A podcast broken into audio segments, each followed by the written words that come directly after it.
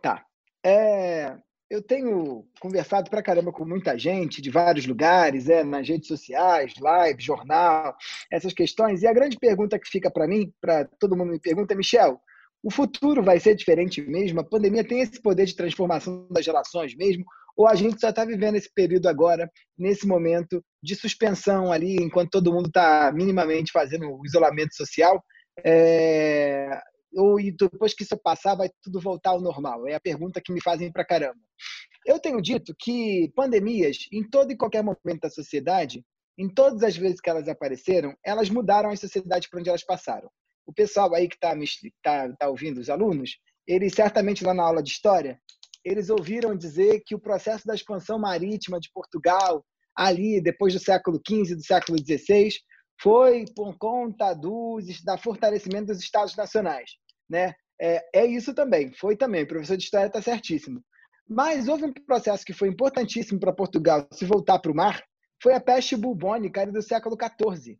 Com a peste bubônica do século XIV, todo mundo sabe que Portugal é, só tem um país com que eles fazem fronteira terrestre, né? E esse país que eles fazem fronteira é, é a Espanha. Na medida em que a peste bubônica no século XIV chega é, a Portugal, Portugal decide, igual agora, bem parecidinho com agora, decide fechar as fronteiras e não tem mais nenhum canal de contato via terra com nenhum outro país do mundo. O que, que eles começam a fortalecer o século XIV inteiro? Eles vão fortalecendo a relação deles com o mar. Então, Lisboa, que era uma cidade que se voltava para dentro, Portugal era um país que se voltava para dentro na relação com a Europa, começa a ser um país que se volta para o mar. E isso vai consolidar não só a invenção das caravelas e das embarcações, que permitiram que eles fossem viajar pelo mundo, mas também impacta fortemente a construção do Estado político, né, do Estado Nacional Português, é, por conta é, dessa capacidade que eles começaram a ter de olhar para dentro, de olhar para fora via mar. Tá? Então, pandemias, elas mudam a sociedade. Não houve nenhum momento pandêmico da história da humanidade onde a gente saiu do mesmo jeito. Tá? Você pode falar da varíola, você pode falar da, da sífilis, você pode falar da AIDS, a gente muda por completo. E quando a gente olha aqui, o processo de transformação, é, esse é um gráfico de um instituto, é, uma consultoria americana, mostrando que é, todo processo de crise tem uma mudança atitudinal muito forte e a gente acaba virando uma outra coisa enquanto pessoa, enquanto cidadão e enquanto consumidor também. Só para vocês terem uma ideia, o coronavírus ele é um dos vírus da família da família SARS. E esses vírus da família SARS, eles têm um papel aqui importante porque eles geraram um aumento desde a da, da primeira vez que eles apareceram na China em 2002, é, que foi o aumento do e-commerce. Por que, que a gente está falando aqui do aumento do e-commerce?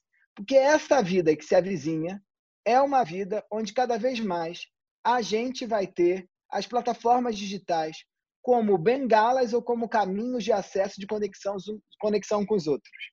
Então, esse momento de isolamento social que a gente está vivendo, esse é, é, processo de, de, de quarentena que a gente está vivendo, de certa forma, ele já é um novo normal. Só que ele é um novo normal esticado. Não todo mundo vai ficar preso dentro de casa para sempre.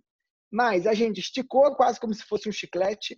E na medida que a gente, o vírus vai, a gente vai se acostumando com o vírus, ou a gente encontra uma vacina, a gente larga o chiclete e o chiclete volta. Só que ele não volta para o lugar que ele estava, ele volta para o meio do caminho. Então, é, eu tenho certeza que todo mundo aqui aumentou ainda mais a frequência é, ou o uso de internet. Só para vocês terem uma ideia, é, em todos os países onde tem quarentena, no mundo, aumenta em média 70% o uso da internet. A Oi, a companhia de telefone, aumentou o uso de pacotes 3G é, em 45%, o que é um grande desafio. Então, todo mundo, daqui para frente, vai cada vez mais fazer coisas online. É, pai, os pais de vocês, na hora que vão comprar comida, é, eles achavam que até livro até valia comprar na internet, ou até passagem aérea valia comprar na internet. Mas comida não, comida tinha que ir ao mercado.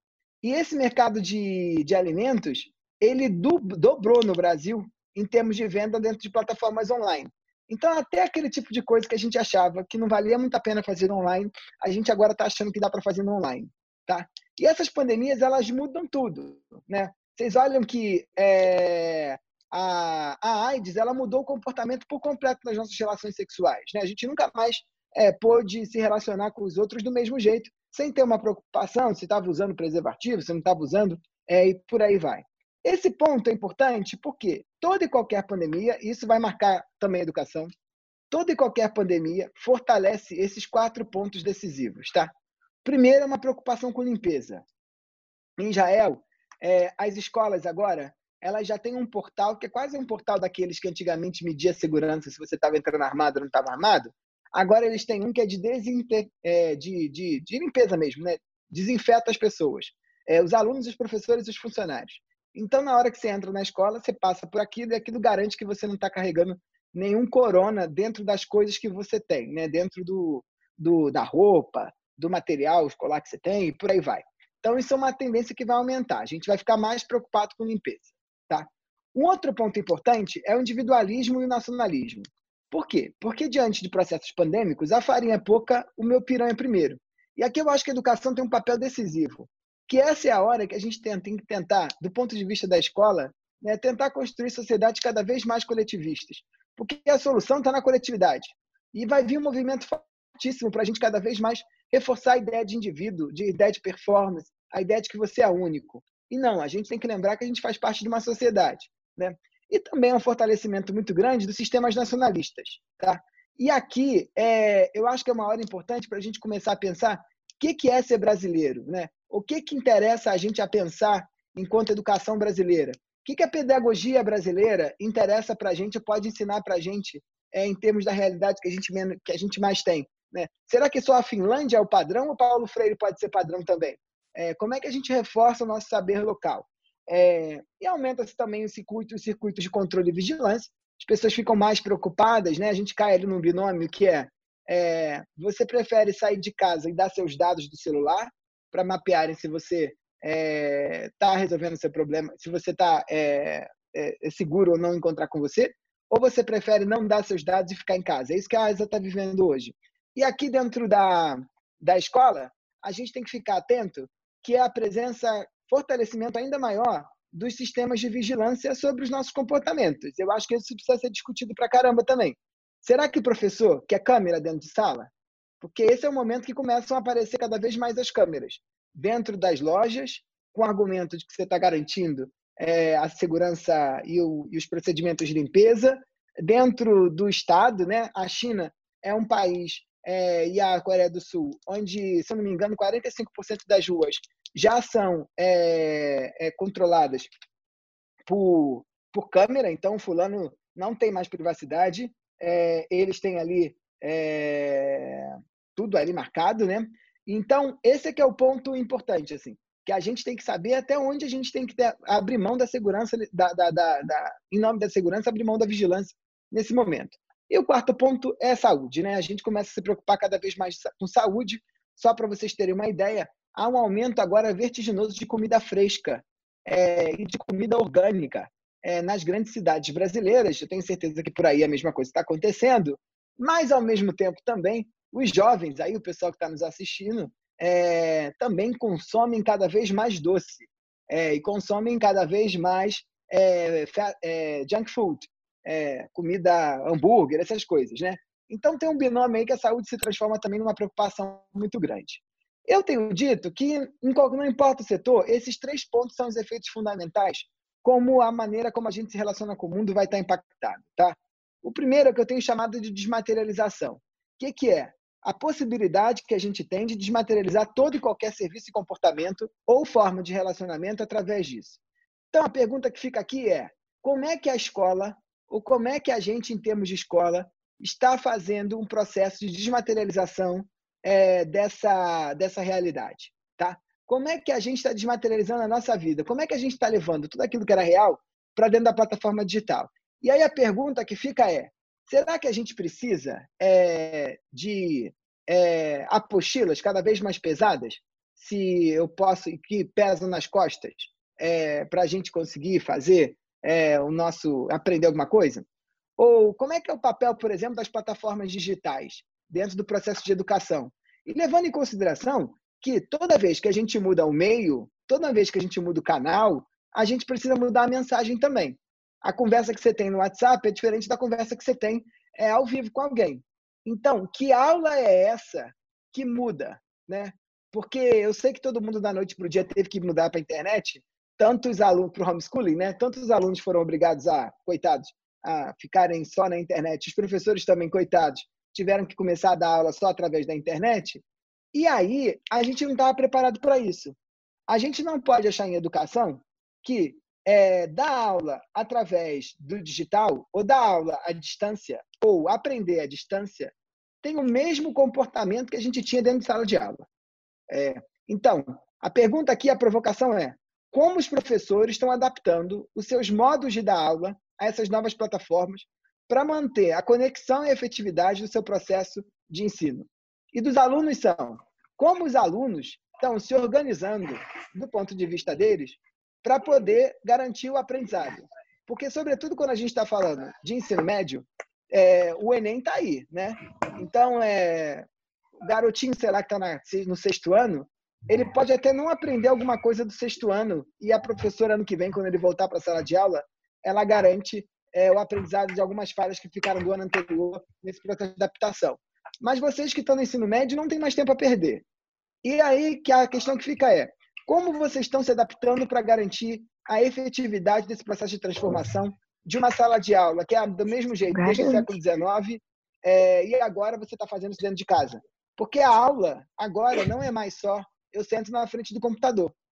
É, a aula é muito mais do que isso. Porque essa é a aula que você estava acostumado dentro da sala de aula. O que, que você está fazendo para garantir seu aprendizado? Tá? Essa é uma pergunta que fica. Um outro ponto importante é que a gente começa a precisar de mediadores de segurança, é, que é o 2 de asepsia, para garantir a nossa conexão. E aí minha pergunta que fica é, como é que eu estou garantindo que o aluno está aprendendo ou não está aprendendo? Ou como o aluno está conseguindo construir é, o vínculo com o professor é, ou com o colega na hora que tem uma dúvida, né? É, como é que a gente está construindo essa nossa relação com os outros? Que escola é essa que foi é, transformada em conexão quando ela era pautada só pelo contato, né? A escola é uma instituição clássica, né, do século XIX, é, do modelo como a gente conhece, né? É, e ela é uma escola onde você todos os dias entra no mesmo horário, senta no mesmo lugar, ou pelo menos muda pouco, usa a mesma roupa, aprende no modelo onde o professor da matéria entra, te ensina e um dia tem prova. Como é que fica agora e a mediação da segurança que o aluno tinha aprendido, ou o grande é, é, é, metrificador se o aluno aprendeu ou não, era a prova. Será que é só a prova agora? Como é que eu garanto, durante o ponto do caminho, que o aluno está entendendo o que eu estou dizendo e, tá, e, e o aluno está aprendendo? E o terceiro ponto que eu acho que é decisivo, que é a descontextualização, né? Porque é, se a vida da escola era uma vida de contextos, né? Segunda-feira era tal coisa, terça-feira era tal coisa, quarta-feira era tal coisa, quinta-feira era tal coisa, sexta-feira era tal coisa, é, e tinha o horário do recreio, o horário da aula.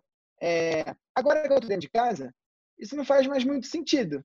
Porque qual é o horário do recreio? Né?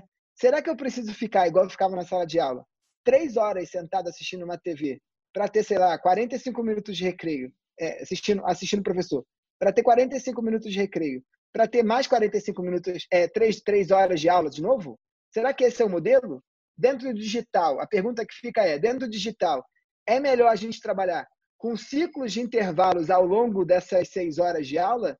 Ou é melhor eu ter um espaço no meio? Como é que a gente repensa o contexto dentro desse espaço que foi repensado? Né? E assim, é, eu tenho certeza que a gente vai voltar para a escola. Só que a gente não vai voltar para a escola do mesmo jeito, porque a gente já se transformou. Então, a escola precisa ter todos os dias os alunos dentro da sala de aula? A pergunta que fica. Ou os alunos, é, é como é que eles podem construir vínculos de, de autoaprendizado? Ou como é que eles podem, junto com, com o auxílio dos professores, né? não estou dizendo que o professor é dispensável, pelo contrário, o professor cada vez mais é importante. Mas como é que a gente começa a entender esse professor que também estimula o aluno ao autoaprendizado, não é aquele só conteudista que chega lá e fala coisas. É, então, acho que esses são os pontos que vão impactar muito, impactar muito a, a educação. Né? Porque a vida ficou completamente desmaterializada. Né? O aumento do tráfego de internet aumentou gigantescamente. Né? É, 69% das pessoas estão usando mais computador. O lazer ficou completamente também é, digitalizado. Né? Você começa a olhar que até o recreio, o que é o recreio agora? Né? O que é o intervalo agora? Né? É, o que, que, as pessoas estão fazendo no intervalo? O que, que os alunos estão fazendo no intervalo? Eles mandam, entram no grupo de WhatsApp, né? O que, que eles fazem nesse intervalo? É, porque o intervalo era o respiro durante o dia. É, agora, que tipo de respiro é esse? É, e aí a gente começa a ver que, inclusive, o lazer mudou. Então, é muito 68% das pessoas estão levando o lazer para dentro das plataformas online, né? É, 25% das pessoas estão começando a encontrar os amigos cada vez mais por dentro desses aplicativos, desses, do, de salas como Zoom, né? As pessoas estão encontrando online, né? É, gente está começando a namorar, vai casar, qualquer dia se bobear, até tem filho online. É, e a gente começa cada vez mais a se divertir online. E o consumo mudou também, né? Quantas coisas vocês já compraram nos últimos dias online? Nesse processo também, o que a gente vai vendo é que a própria noção de espaço ela precisa ser repensada. É, enquanto não aparecer uma vacina ou o vírus não estiver minimamente controlado, a gente não pode ter uma multidão, nem dentro da escola. Então, aquele intervalo que ficar todo mundo junto, é, não vai dar para ficar naquele jeito durante um tempo. Né? E aí, como é que a gente vai pensar, então, a importância do recreio? Né? Ou a importância do intervalo? É, isso aqui é engraçado porque o Uber, o, Cabify, que é um, um, táxi, um carro de aplicativo desses aí, tipo Uber, né? Ele já começa a colocar, por exemplo, plástico para separar o motorista é, do, do passageiro. A gente vê aqui em Nova York também né, uma demarcação de segurança muito importante. É, o parque, você vai para o parque, mas você fica ali, ó, guardando seu lugar. E a gente vê o drive-in, que era algo tipo do século do, do, da década de 70, de 1970, voltando com muita força. As pessoas vão se divertir dentro dos seus carros.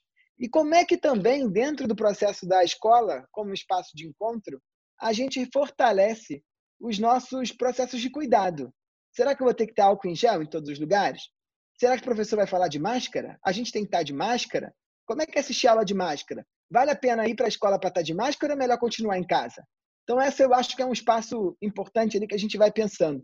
E até os velhos rituais precisam ser adaptados, né? Isso aqui é uma formatura é, na China, é, onde colocou ali o, o, a carinha da pessoa com o celular, o robô entra, é ele que carrega lá o, o diploma, né? Ou mesmo chá de fraldas, né? Que é totalmente pro drive-thru agora aqui em São Paulo. O delivery aumentou pra caramba e a nossa diversão também. Já vem surgindo no mundo todo é, vários, vários baladas virtuais, né? E aí, isso é importante para gente, porque aqui eu estou falando de diversão, mas pensando na escola, a escola tinha os seus rituais de pertencimento, que faziam você pertencer àquela comunidade. O uniforme era um desses rituais de pertencimento. A festa, sei lá, é, que a escola dava, o, é, ou sei lá, quando você era pequeno, você tinha festa junina, né? não sei. Mas você tinha uma série de rituais que determinavam seus vínculos de pertencimento com a escola. Nesse momento agora, quando a gente está dentro de casa, que rituais a escola está marcando para mostrar que todos vocês fazem parte de uma mesma comunidade? Como é que a gente lembra né, que a gente é parte de uma mesma comunidade? Porque isso pode ser feito de inúmeros jeitos. Não sei se vocês sabem, mas a live com mais é, pessoas que assistiram, né, com o maior número de público, foi a live do Travis Scott, é, no Fortnite. O Travis Scott ele é um, um rapper americano e ele lançou uma live é, dentro desse jogo, que é o Fortnite, certamente vocês sabem, é, e as pessoas entravam com seus bonecos, né, com seus avatares, dentro do Fortnite, e aí, lá dentro do Fortnite, eles andavam, andavam, andavam e chegavam no show do, do Travis Scott. No show do Travis Scott, eles ganhavam uma mochila, que esse era o principal ponto ali, o povo queria ganhar a mochila. E lá, 14 milhões de pessoas se encontraram para ver o rapper boneco também, Avatar, né? É, e poder é, curtir a, a, festa, né? curtir o show. Putz, como é que a gente consegue desmaterializar o nosso processo de educação? Sei lá, será que eu não posso pensar numa educação onde eu, sei lá, um dia por semana tenha encontros totalmente virtuais que não seja só desses assim, mas a gente também possa trazer essa linguagem do game para dentro da escola? Porque o game ele é uma narrativa. E educação também é uma narrativa. E game e educação, e processo de escola, e escola, eles são uma narrativa sobre o mundo.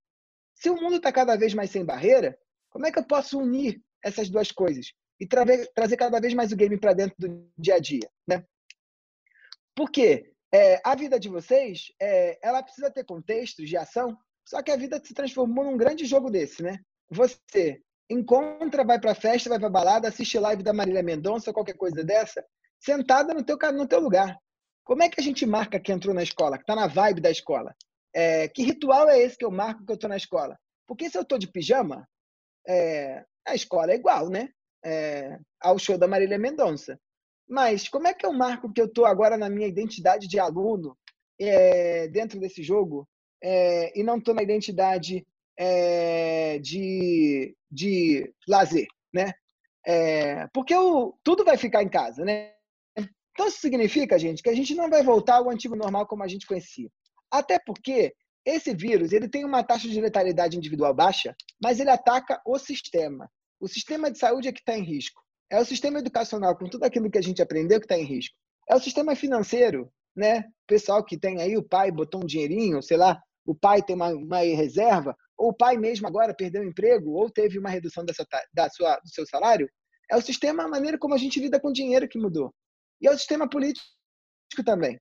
Não é à toa que vocês estão vendo esses, esses protestos gigantescos nos Estados Unidos. Não é pela morte do George Floyd só, né? Porque outros negros americanos foram mortos nos últimos anos. É porque o sistema político, enquanto forma de conexão entre pessoas na construção de um futuro de um país, já não faz mais sentido do jeito que ele fazia antes. E a gente está entrando nesse movimento de troca. Então, esse processo aqui, ele é um processo importante porque a educação ela, de certa forma, ela começa a ser condicionada enquanto é, um, uma, uma instituição na medida em que a gente entende que precisa formar pessoas para elas se inserirem dentro do mercado de trabalho. Há muita crítica sobre isso, eu concordo também, boa parte delas. Eu acho que educação é muito mais do que essa visão pragmática, mas, de certa forma, quando a gente olha para a geração de vocês, que é a geração Z, o pragmatismo faz parte de um, de um drive importante dessa geração. Todo mundo está fazendo alguma coisa para ter tal retorno. E aí, esse retorno, de certa forma, quando a gente está pensando em formação, é ou entrar na faculdade, ou conseguir um emprego, ou mesmo aprender alguma coisa que vai poder te transformar. Né? E aí, entender o mundo que a gente está vivendo é decisivo para entender o papel da educação nesse movimento e quais são as transformações que estão postas daqui para frente. Tá? A Revolução Industrial é, é, o processo da tecnologia ela é decisivo na mudança do comportamento da sociedade. Vocês estudaram aí para caramba a Revolução Industrial, que é aquela que surge lá em 1760 a 1780, né? que ela é pautada pela, pela, pela invenção da máquina a vapor. Mas o mundo que a gente está vivendo agora é o da chamada Quarta Revolução Industrial. E o que, é a chamada Quarta Revolução Industrial? A Quarta Revolução Industrial é um capitalismo que não está pautado tanto no valor da máquina em si, pelo que ela consegue fazer mais rápido do que eu, mas é um capitalismo que está pautado na informação. Quem tem mais dado tem poder. E quem tem mais informação tem poder. E quem sabe mais tem mais poder.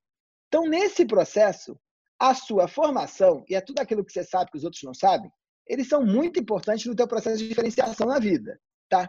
E essa é uma loucura, olha esse dado aqui, é muito legal. De 1400 a 1900, a gente dobrava a produção de conhecimento no mundo a cada 500 anos. Não tinha nem imprensa aqui, né? Imprensa inventada é, aqui no, no 1300 e pouco, né? 1400 e pouco, no século XIV, se eu não me engano. Então, olha aqui, a gente inventa a imprensa, a máquina de tipografia, é, e a gente começa, inventa a primeira enciclopédia, e a gente começa a dobrar o conhecimento disponível no mundo a cada 500 anos. Vem aqui a Revolução Industrial, né? E aí, no século XX, a gente dobra esse conhecimento a cada 50 anos. Aqui já é o momento da terceira revolução industrial. Já tinha computadores, que era aquele computador enorme. E a gente começou a dobrar o conhecimento a cada 20 anos. No processo da quarta revolução industrial, que é quando a gente vai ter o software, né, que vai dar no digital depois, mas o software aqui é o principal ganho, a gente dobra esse conhecimento a cada 10 anos. E quando a gente está falando do digital, da consolidação do digital, da expansão da internet, o conhecimento dobra a cada 8 anos. Em 2017, que é quando a gente lança o 4G, o conhecimento já dobrava a cada 13 meses. E agora, o conhecimento é, com 5G vai dobrar a cada 12 horas. O que, que é isso? Você cada vez mais tem que saber mais coisa. E você cada vez mais tem que saber mais coisas de mais coisas diferentes. Né? Então, a sua visão é, de mundo mais ampla, ela é decisiva para conseguir te inserir na sociedade. Porque nesse mundo onde conhecimento jorra, quem tem capacidade de adquirir mais conhecimento ou quem tem capacidade de conseguir fazer uma curadoria ou ligar, fazer conexões entre muito conhecimento, e muito dado, de um jeito único, é o ponto mais decisivo e consegue se diferenciar nesse mundo que a gente vai vendo, né? Porque aqui o foco é como é que os humanos conseguem ajudar as máquinas a serem cada vez mais úteis, né? E nesse ponto aqui é engraçado porque há uma mudança decisiva na nossa relação com o universo do trabalho e com a educação. Antigamente, no tempo do pai de vocês, a lógica era que o fulano com mais experiência era aquele que tinha mais sucesso. Então, se você ficou na mesma empresa fazendo a mesma coisa há 30 anos, você crescia pra caramba. Depois a gente entra no modelo que era o fulano com mais títulos, aquele que falava, eu sou dessa época, que falava, ah, o fulano fala cinco línguas, fulano tem MBA, fulano fez três faculdades, fulano fez sei lá o quê. Ele era, só o fato dele ter títulos, já era decisivo no processo de, de, de sucesso dele. É, e eu estava na Índia no outro tempo, é, na, na, é, três meses atrás, e eu escutei essa frase que eu acho que é bem importante desse novo mundo que está por aqui. Esse cara do Vale do, do Vale do Silício Indiano, de Bangalore, ele é dono de uma startup famosa lá, e ele me disse, Michel, se o fulano se formou há mais de seis anos, nem me importa é onde é que ele se formou. Porque aquilo que ele aprendeu é, não vai ter serventia nenhuma, porque o mundo já mudou pra caramba. Ah, então, Michel, você está dizendo que a gente não tem que estudar? Não, não, pelo contrário. O que eu estou dizendo é que cada vez mais o papel da educação é menos conteudista, e aí é, esse é um processo de transformação que a gente vai ver daqui para frente. É menos ter que saber qual foi a data que Cabral chegou por aqui, né? e a escola já vem tentando fazer esse processo de transformação nos últimos anos com sucesso. É óbvio que a gente não chegou no paraíso ainda, mas a gente está mudando. É, e o papel da educação é possibilitar que as pessoas consigam estabelecer conexões entre uma quantidade de dados infinitas que só elas são capazes de fazer, né? Então, o que a gente vai vendo aqui é que, para além de só aquilo que você aprende na escola, aquilo que você aprende da vida interessa também. E interessa é, do seguinte jeito: como é que você conecta o conhecimento formal ao conhecimento da vida? Por que, que eu estou falando isso? Michel, você está dizendo que eu tenho que então diminuir minha carga horária na escola para poder viver mais? Não, não estou dizendo isso. Mas estou dizendo que a escola cada vez mais vai contar, vai contar com outros saberes, que não são só saberes que a gente lê no livro. E aí, a pergunta é que cultura popular interessa pra caramba. Cultura é internacional interessa pra caramba. O último hit da Marília Mendonça interessa pra caramba. Do mesmo jeito que as páginas dos livros é, didáticos também interessam. Porque a gente cada vez mais, e é isso que a gente vai vendo, por exemplo, no processo de consolidação das provas do Enem daqui para frente. A gente tem que acelerar isso com mais força, que é é menos conteudista, mas quero testar até que ponto esse aluno é capaz de conectar Valesca Popozuda, pensadora contemporânea, é, com filosofia, né? Porque é isso que a gente vai ver. Porque esse é que é o mundo que a gente vai vendo, sobretudo na maneira como a gente conta a história sobre a gente mesmo. E aí eu acho que isso é um ponto que a escola precisa contar, gente, cada vez mais. A escola, ao menos, ela vai cada vez menos enquadrar a gente dentro de um modelo padrão certo do que é esperado, mas ela vai ajudar a gente a descobrir qual é a história que a gente pode contar sobre a gente mesmo. Porque no mundo de 7,5 bilhões de pessoas, onde a gente verdadeiramente vai virar uma aldeia global, você vai poder agora né, trabalhar em qualquer lugar. Por exemplo, se quiser trabalhar em Nova York, você pode trabalhar em Nova York para uma empresa americana, sem precisar estar em Nova York, né? A gente vai ter que contar cada vez mais as nossas histórias é, de um jeito que a gente se diferencie. Como é que a escola me ajuda a encontrar quem eu sou? Né? Como é que a educação me ajuda a identificar quem sou eu? Nesse processo, né, a gente vai vendo aqui que todos esses grandes CEOs é, que tem é, hoje, que são mais lembrados, são CEOs que conseguiram contar para caramba suas histórias. Né? É, então, uma pergunta que fica aqui: caramba, que história que vocês contam sobre vocês? Né? Ou que história em movimento? Quem é? Quem são vocês? Né?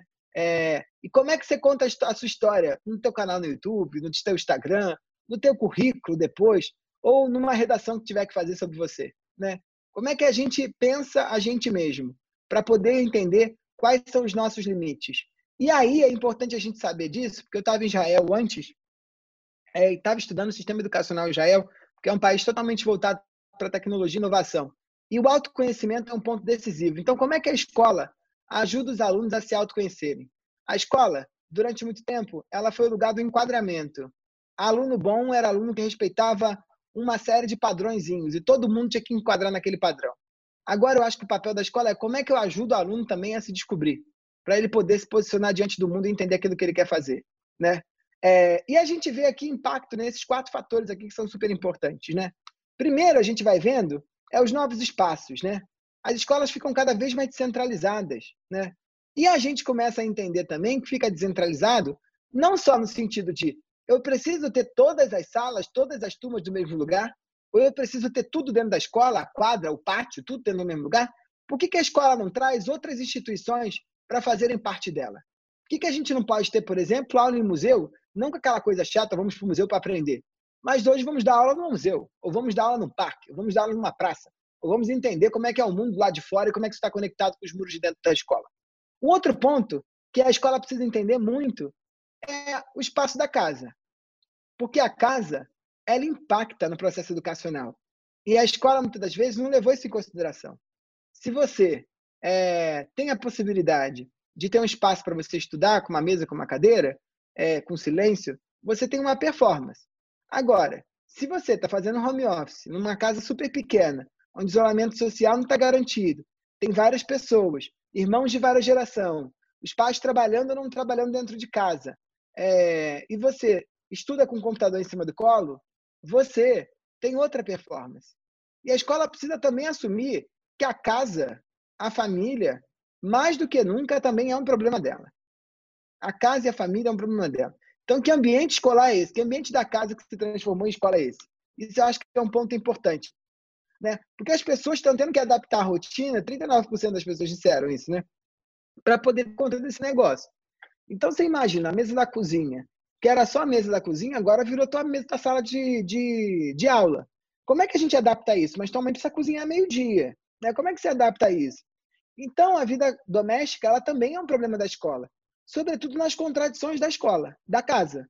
Putz, ah, fulano está tendo um problema em casa. Se a escola está dentro de casa, é um problema da escola. Né? Mais do que nunca. O professor precisa saber que casa é essa desse cara, né? É, que dinâmica familiar é essa. Porque isso pode impactar no trabalho dele.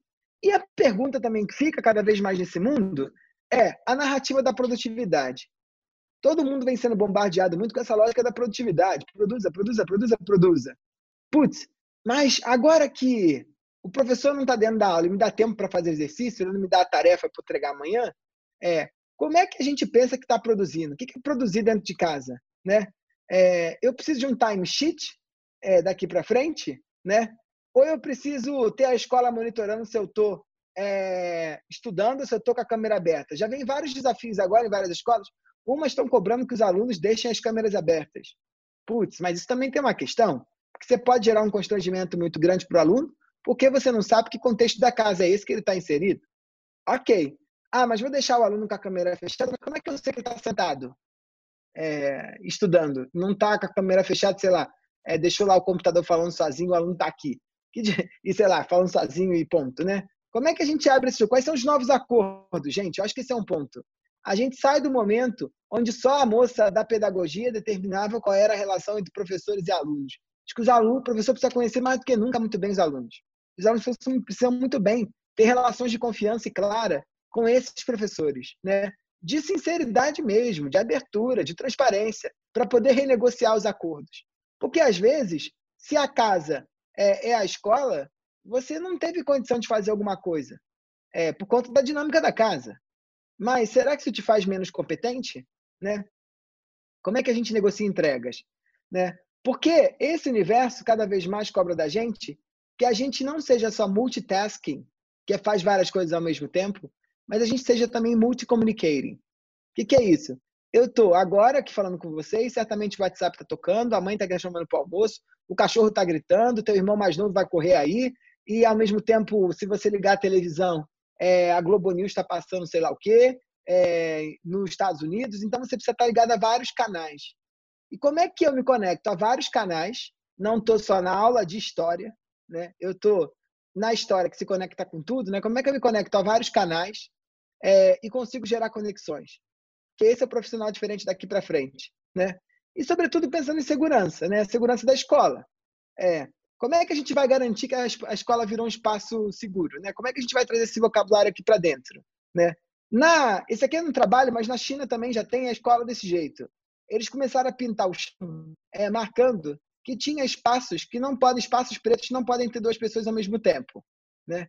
É, ou a escola low touch, né? Como é que, por exemplo, eu tenho a bica do banheiro que eu não coloco a mão, eu tenho a porta que abre sozinha, eu tenho esse universo do low touch e eu trago a tecnologia para dentro da educação, processo de retomada, né? É, por quê? Me parece que cada vez mais a gente vai ter que lidar com essas três esferas da vida também no universo da educação. Uma é a esfera do segredo, que é aquilo que só diz respeito ao aluno. É, tem coisas que o aluno não quer, não quer falar, né? Então, essas não quer revelar. Então, como é que o professor identifica que há territórios, mesmo com a escola dentro da casa desse cara, que são territórios do segredo desse aluno, que são espaços é, total da, do espaço do aluno, tá? Um outro ponto aqui que eu tenho chamado que é da esfera privada, e é da privada em termos da escola, tá? De instituição. É. Então, como eu também garanto que, apesar de todas as circunstâncias do segredo e das circunstâncias que esse aluno vive, de formações sigilosas que ele vive, eu tenho aqui uma esfera que é a esfera da escola, porque a escola ela é uma instituição, ela precisa continuar sendo. Uma sala de aula é uma sala de aula e ela precisa continuar sendo. Como é que a gente garante isso, né? Como ponto fundamental. É, e aqui eu acho que é cada vez mais a gente construir uma intimidade. Mais do que nunca, os alunos precisam ter relações íntimas, é, de proximidade, é, de conexão, não só entre alunos, mas é, também com os professores, com os funcionários e com o corpo pedagógico da escola. A gente precisa entender para caramba que a esfera da intimidade, para não dar ruim, para não ter problema, ela precisa ter acordos cotidianos que são refeitos todos os dias, né? Então, o que, que são os vínculos de confiança que a gente constrói com os meus alunos e o que, que são é, os vínculos de confiança que os alunos constroem com os professores? Porque a gente não pode achar mais, daqui para frente, que o professor é o nosso opositor e o aluno é o nosso opositor. A gente tem que construir um caminho comum para conseguir se inserir nesse mundo com cada vez mais sucesso. Foi isso, era basicamente o que eu queria tratar, que é a gente certamente não está preparado, mas isso aqui é um chamamento para a gente começar a se movimentar. Porque ciclos de pandemia cobram da gente transformação, não cobram espera, não. Então eu convido a todo mundo aqui a virar outra coisa enquanto dá tempo, que é isso que o mundo está cobrando da gente agora.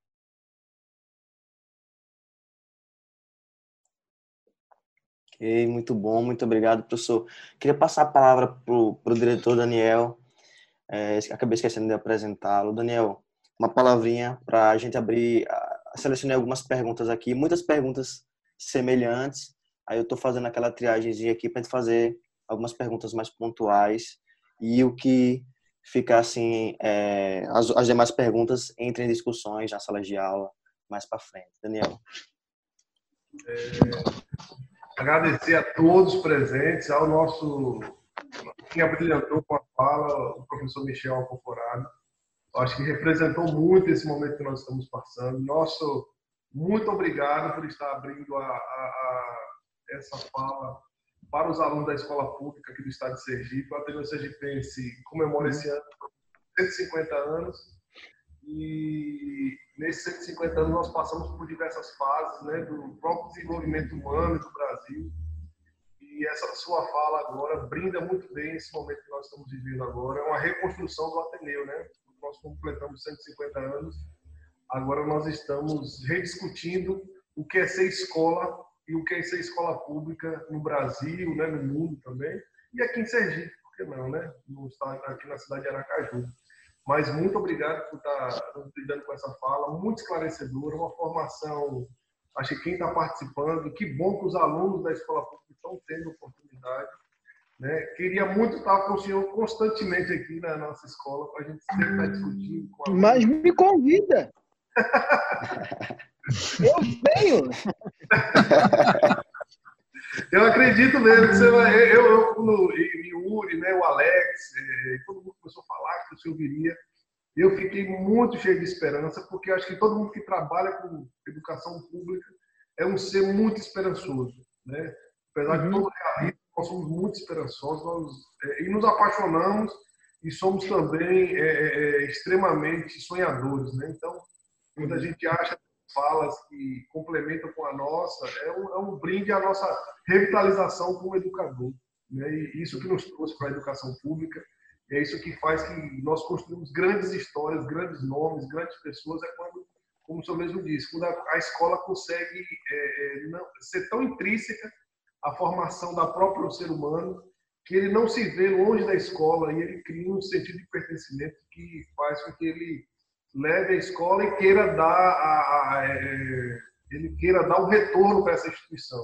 Eu acho que isso que é o principal da educação pública as pessoas voltam para dar sua contribuição e uhum. fazer com que também atinja esse, esse nível. Então, é, eu agradeço muito, muito emocionado realmente né, pela sua participação e pela sua fala. É aquelas coisas assim, que a gente sempre quer escutar ou, ou uhum. pensa em pequenos é, highlights né, sobre isso e você veio com uma, uma versão full.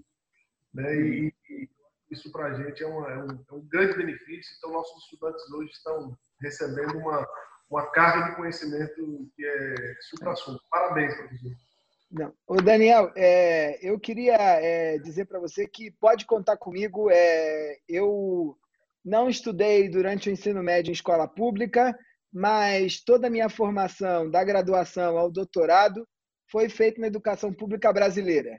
É, porque entendo que só a educação pública é capaz de construir um país cidadão, onde a gente encontra o diferente. Eu sou filho de uma classe média alta carioca é, e só fui me dar conta que o Brasil era bastante distinto quando entrei na universidade pública, é, porque lá encontrei gente diferente de mim.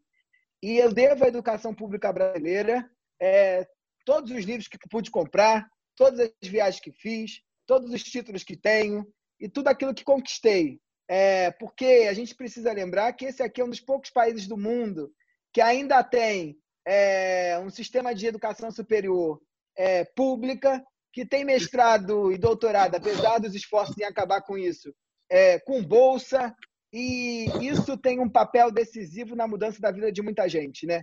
É, eu entro na universidade no primeiro período, no primeiro movimento quando as cotas estavam aparecendo, e eu vi a universidade se transformar e transformar famílias de gente que achou que nunca podia entrar.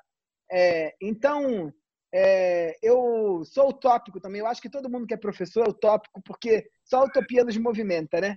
Então, é, eu queria agradecer demais aqui e reforçar que vocês podem contar comigo no que precisar. Eu fiquei muito feliz quando recebi o convite e estou aqui para ajudar.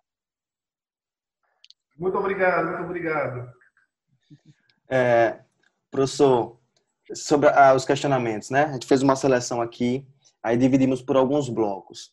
Assim, é, algumas perguntas, elas convergiram no seguinte ponto, com relação é, saúde mental, foco e o aproveitamento de estudos em casa, né, nessa perspectiva online. Então, os alunos assim pediram, Rony e Yuri, né, um conselho para o professor Michel para que a gente saiba lidar nesse momento de pandemia, da questão do desemprego, uhum.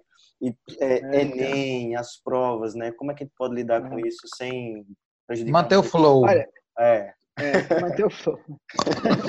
Olha, você assistiu, né, Yuri? Ah, é, é, Olha, eu, eu entendo o processo. É... Primeiro, queria dizer que tá tudo bem, não tá bem nesse momento, tá? Eu acho que esse é um, um ensinamento que a gente tem que trazer aqui como ponto fundamental, porque senão a gente começa a medicalizar a nova normalidade, assim. Tá tudo bem, não tá bem, porque é muita mudança mesmo, né? A gente está vivendo um processo onde o futuro ficou suspenso por completo. Você não sabe muito bem é, e o governo, né, o governo federal, não consegue nem garantir o básico para a gente em termos de perspectiva de futuro. É, e eu penso que no caso de vocês, estudantes, isso é mais sério ainda, porque não sabemos se o Enem vai ter, se vai ser adiado, uma hora não vai, uma hora vai. Isso causa muita aflição é, para todo mundo. Eu tenho mega noção disso. É, então, tenta também é, entender que é do momento, você é, não precisa sofrer porque está sofrendo é, e tenta lidar melhor com isso, tá? Agora, em relação a, a foco e saúde mental, é, o que eu tenho dito que ao mesmo tempo em que a tecnologia pode gerar uma possibilidade bastante grande da gente se relacionar de uma forma mais aberta com o mundo e nos dar mais potencialidade, ela também aumenta nossos ciclos de ansiedade, né? Porque os ansiosos são aqueles que querem se antecipar ao processo de mudança. Os ansiosos são aqueles que já querem estar antes do que aquilo que eles acham que o mundo vai ser. É, então, esse momento, eu acho que é importante para os alunos entenderem que é tipo assim, é só hoje. assim. O que, que eu tenho para fazer hoje? Não se preocupa que o Enem é daqui a um, dois, três, cinco, vinte e cinco meses. É o que, que a gente pode fazer hoje. É, e isso, como é que a gente leva para a vida do estudantil? Né? Como é que a gente leva para a nossa educação escolar?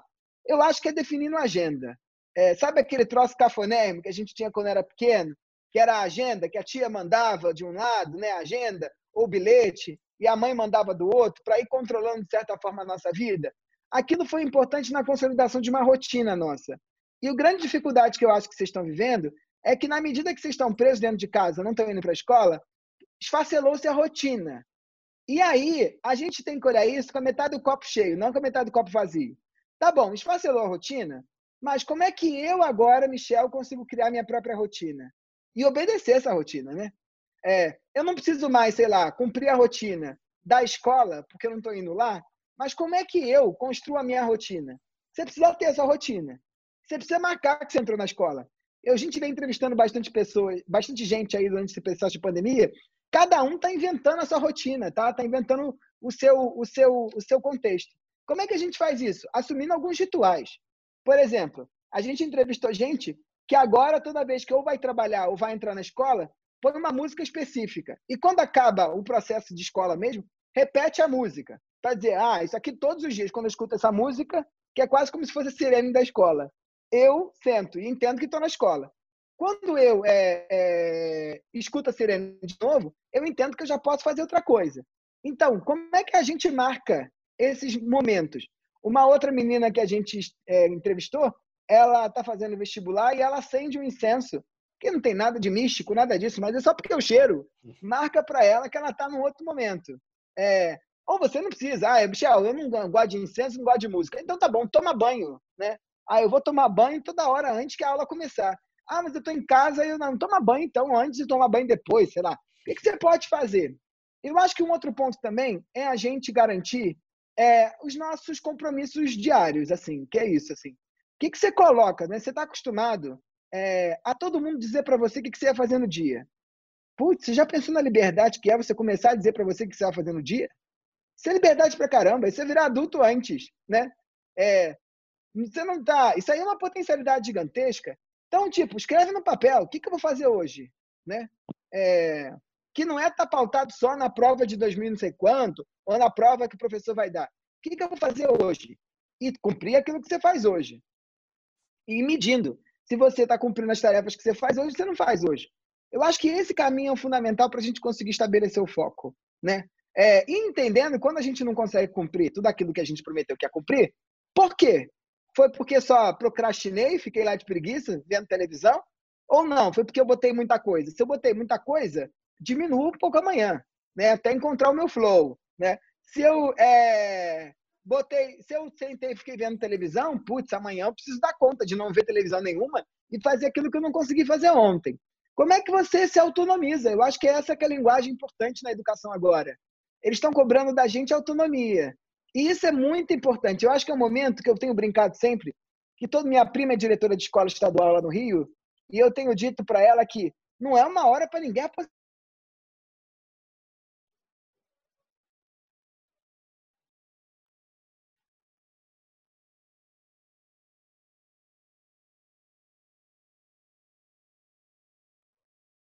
pode customizar a tal da educação para um jeito que funciona para ele, mas os alunos precisam ser autônomos e assumirem também protagonismo no processo das suas formações.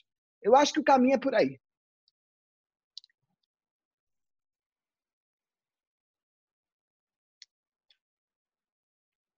Pronto.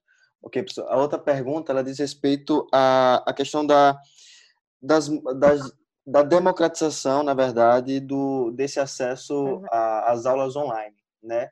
Porque nós temos as mais diversas realidades. É muito triste. Né? Temos aqueles alunos que estão lá no interior do estado, que às vezes não tem nenhuma conexão 3G, né? E aí, como é que é, é esse o desafio da Secretaria de Educação do, do país todo? É como lidar com isso? Como tornar essa educação online é, mais democrática, né, para as, as mais diversas classes sociais? Ô, Rony, é, esse eu acho que é um ponto que é o que mais me preocupa, tá? Porque se a gente já tinha desigualdades muito fortes, não só sociais no Brasil, em termos de renda, né? só para deixar claro, esse aqui é o país mais desigual do mundo. Não há nenhum país onde a gente tem uma elite com tanto dinheiro e uma massa pobre tão sem dinheiro.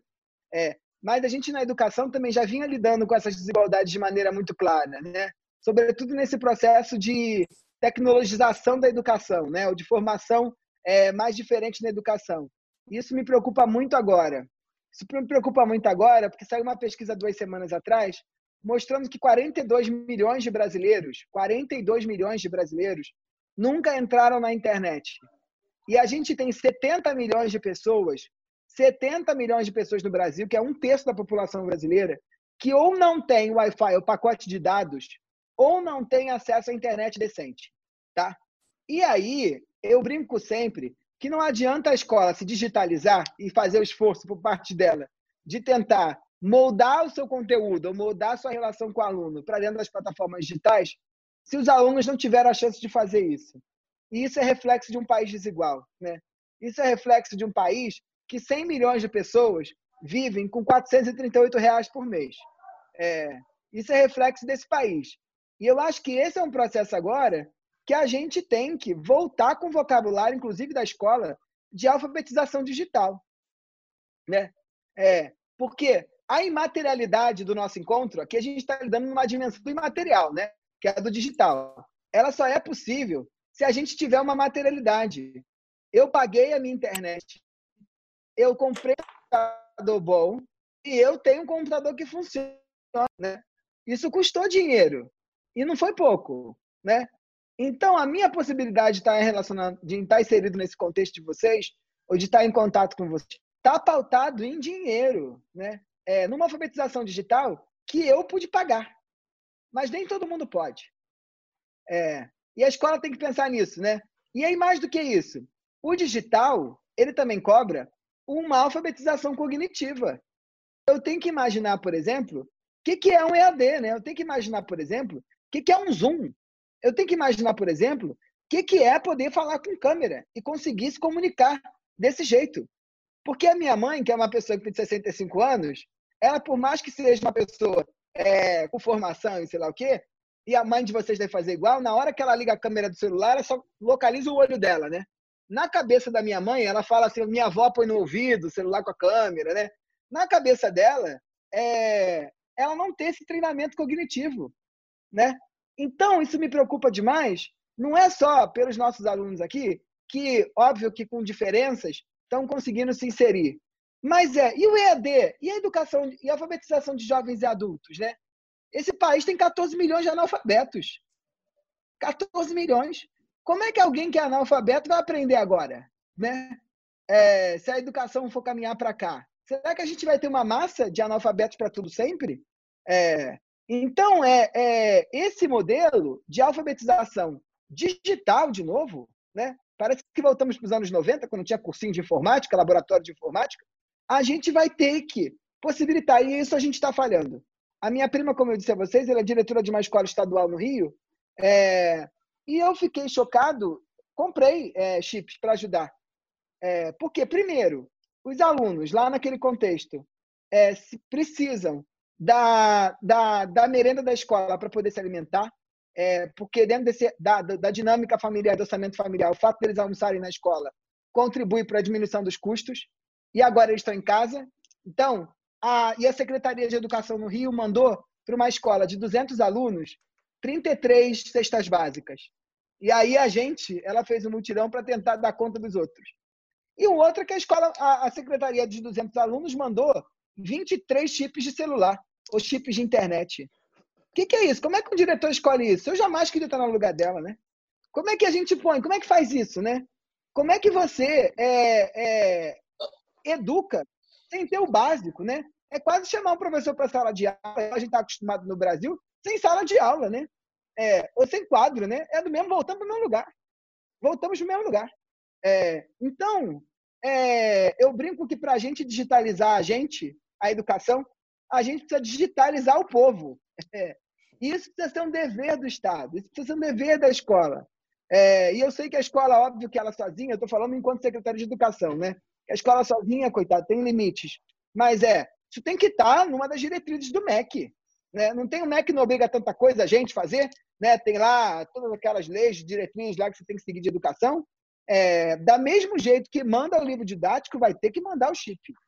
Porque parece que é o mundo que a gente vai viver agora. E formar as pessoas a aprenderem a lidar com isso. Né? Porque o digital, ele cobra uma outra linguagem. E vocês, certamente, eu também, tá? Eu e a gente foi treinado para ensinar em sala de aula normal. Né? E agora, o grande desafio é como é que a gente entende que na hora que eu vou para o dentro digital, eu tenho que mudar a linguagem. Está todo mundo aprendendo, né? Cadê a Secretaria de Educação para ensinar a gente a aprender a dar aula online? Não me ensinaram na faculdade, porque eu fiz é, aquelas aulinhas lá do, de, de, pedagogia, que a gente faz licenciatura, é, e me ensinavam a me portar em sala de aula, a apagar o quadro, né? E a me relacionar com os alunos dentro da sala de aula. E agora que é a sala de aula isso aqui, cadê o MEC? Dando uma diretriz. Cadê o MEC preocupado com a saúde mental do professor também? Né? Porque vocês sabem bem que sala de aula já mata, né? Já, é, já é um extenuante, né? Você fica extremamente cansado. Agora, eu acho que o processo aumenta muito mais agora aqui, né? Porque eu, de frente para o computador, a minha conexão e a minha dedicação e a minha, a entrega, ela é infinitamente maior, porque o computador é a linguagem do pragmático, é a linguagem da conveniência. Não tem brincadeirinha, né? Não tem é, passou um passo, vamos todos correr para ela para ver. Não tem a conversa que se perde numa conversa. É uma conversa pragmática. Nos Estados Unidos, já vem falando do zooming, né? que é o processo de é, problema mental mesmo que as pessoas estão vivendo por conta desse jogo, que é ficar enfurnado dentro de calls. E cadê o professor enquanto saúde mental? Eu tenho certeza que alguém que dava, sei lá, 10 aulas por dia, assim, não consegue dar 10 aulas por dia do mesmo jeito no computador. Porque morre, né? É, é, é muito mais cansativo. É muito mais cansativo. Eu não sei vocês, mas a secretária, ela marca é, a minha agenda ela, como ela marca a minha agenda e ela entende que eu estou em casa, é, antigamente ela me dava tempo de deslocamento de um lugar para o outro. Agora não. Ela marca 8 horas da manhã a primeira reunião e marca a entrevista para o jornal às 9 e meia da noite. E vai intercalando. Eu peço desculpa para ir ao banheiro. Eu falo, querido, eu preciso ir ao banheiro. É, como é que a gente cuida? Como é que aquela conversa da sala dos professores que dava uma aliviada, né? Ou mesmo de mudar de uma sala para outra que dava uma aliviada, que era um momento de descompressão, né? Só de você sair da sala de aula e ir para outra, você encontrava o aluno, brincava com o inspetor, via fulano de tal, resolvia um problema, olhava para o celular. Agora você não tem. Como é que o professor também está vivendo esses momentos de descompressão? É, o MEC tem que dizer isso para a gente. É, o MEC tem que dizer isso para a gente. Tem que cumprir o papel dele. É, porque o mundo mudou, né? E a gente tem que mudar também. Ah, bom, muito bom, professor, muito bom mesmo. É, eu vou passar a palavra para o professor Yuri, né? Professor. Pronto. É, Michel, gostaria de agradecer pela, pela participação. Acho que todo mundo saiu daqui bastante é, provocado, refletindo. Inclusive, acho que teve uma frase aí que acho que vai fazer rodar muito, né? Que é que a gente se preocupa muito com o aluno, quer dizer, uhum. Quando a gente está na escola, né? Agora a uhum. escola virou a casa, então é preciso pensar, é. porque é. quando a gente pensa em elaborar uma atividade para a escola, a gente pensa quais são as condições reais que a gente tem na escola. E aí adapta ao trabalho, né, ao que é possível. Agora, quando é para casa, a gente vai ter que fazer a mesma coisa. Vai ter que pensar uhum. no que é possível ser feito em casa, quais são as ferramentas, né? Para não ficar, às vezes, quando a gente vê essa cena, ou a professorinha, vá agora e pegue uma esponja. Aí, pô, uhum. e quem uhum. não tem, né? Então, a gente vai ter que uhum. repensar tudo isso aí é, acho que para o nosso aluno também, que é essa ideia de que eles às vezes nos cobram muito conteúdo, eles estão passando essa transformação com a gente, quer dizer, agora eu não preciso só buscar o conteúdo em si, né? Ele é parte de uma conexão, né? Então, o professor ele é um facilitador do conhecimento, essa reflexão foi muito boa. Adorei a disponibilidade, até estava com vergonha de pedir para outros momentos, mas já Não, por favor, me chama. Eu brinco sempre que conhecimento só vale se a gente puder compartilhar. É, e a gente precisa entender o que eu tenho dito, que não adianta a gente mudar se o mundo não mudar. E eu acho que o processo de mudança do mundo ele se faz dentro da escola. É, eu acho que isso é decisivo. E, Yuri, desculpe te cortar, mas é, é, acho que tem um ponto no que você fala que é muito importante, que em geral, não sei na chamada de vocês, mas na universidade que eu dou aula, em geral o número vem antes do nome. É, é o número da matrícula do fulano Isso. e o nome dele na hora da chamada, né? E aí, esse é o modelo clássico da educação do século XIX, que tentou, como uma instituição total, tratar os alunos como massa. É, você tinha os alunos. Eu acho que agora a gente vai ter que entender, enquanto professor, que eu preciso saber exatamente quem é a Gisele, quem é a Laila, quem é a Kelly, quem é a Cássia, quem é o Melissa, quem é o Alisson, quem é cada um.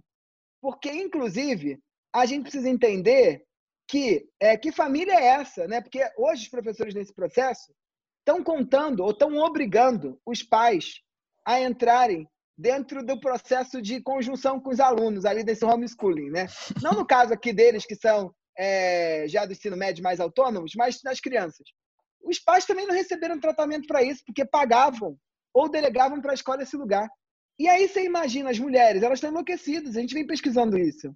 Elas vêm de vocabulários é, bastante tradicionais, então ficou com elas, né? Aquelas que podiam ter empregado, que podiam dividir a tarefa da casa, né? Então agora elas não têm mais, elas que cuidam da casa. Então ela lava, passa, cozinha. O cuidado com os filhos, não importa a classe social, né? Então tem o filho pequeno, o filho mais ou menos, o filho grande, o filho sei lá o quê, todo mundo fica pedindo pão de queijo, pão de sei lá do quê, quer sei lá quer, quer comer tal coisa, mãe, mãe, mãe, mãe, mãe, e tem a vida profissional dela. Essa mãe está enlouquecida, né? É, enlouquecida. E aí fica o professor pedindo para a mãe olhar o exercício, para a mãe pegar a esponja, sei lá onde, é, nem se a mãe tem esponja. Olha aí, né? É, a gente precisa ter novos acordos, porque o mundo mudou e os acordos antigos não vão servir. É, não vão servir. É, eu tô doido para essa pandemia acabar para eu ir aí, a gente encontrar ao vivo, hein? tá, Joia. Então o convite já está feito. Então agradeço bastante, Michel. É, imagino que sua agenda aí está muito lotada também, a gente já, já, já, já aproveitou muita coisa e também tem essa abertura para mais, o que me deixa mais feliz, né? Por favor, por favor, sinta-se à vontade. Eu vou fazer o possível para encontrar isso. Eu, eu brinco que tempo a gente inventa. Eu tenho dito isso cada vez mais. Tempo a gente inventa. ok, então lhe agradeço, muito obrigado. Agradeço a Camila também, toda a gentileza que ela teve no trato, toda a paciência que ela também teve conosco. E é isso. Então, jovens, agradeço a vocês também pela presença, ao diretor, esse foi o nosso primeiro evento né, do Ateneu ONU, que é um evento que, se eu só dar uma só para a gente terminar aqui para explicar o que é o Ateneu ONU, uhum. Michel. A gente faz uma simulação de uma Assembleia das Nações Unidas. Então, esse ano a gente ia trabalhar com países árabes, ele dura, na verdade, seis meses e tem a culminância com, lá no, no, no teatro. Mas aí a gente teve que reformular tudo isso, né? Porque até as necessidades mudaram, a escola mudou, né? Então, gente, vamos para o formato virtual e vamos trabalhar com, com convidados e tenho certeza que foi excelente. A, a, abertura não tinha como ser melhor. Essa abertura que é justamente revendo a escola, né? Acho que é o primeiro passo. Então é isso, Michel. Muitíssimo obrigado pela paciência e até breve, né? Isso, até breve, por favor, contem comigo. É, aos alunos eu queria dizer que é, eu tenho um objetivo fundamental na vida que é, eu acho que o, o desafio de ser entendido não é daquele que ouve, é daquele que fala. Então, é, eu tento falar de coisas bastante complexas do mundo de um jeito fácil. É, então, nas redes sociais, é, a gente vem trabalhando para caramba bastante conteúdo. Se você quiser saber do que está rolando no mundo, lá no arroba Michel Alcoforado, a gente troca muita ideia. E também tem o podcast, que eu acho que é uma linguagem fácil é, que se chama Caoscast, que é onde a gente também trata coisas que estão acontecendo no mundo. De um jeito fácil, que todo mundo consegue entender. Se não entender, me manda mensagem é, lá no, no, no Instagram, é, na mensagem lá, que eu respondo sempre, eu juro. Muito obrigado, Michel, mais uma vez. Pessoal, um obrigado pela presença de vocês. Abraço em todos, tá? A gente fica por aqui e até breve. Tchau para todo mundo.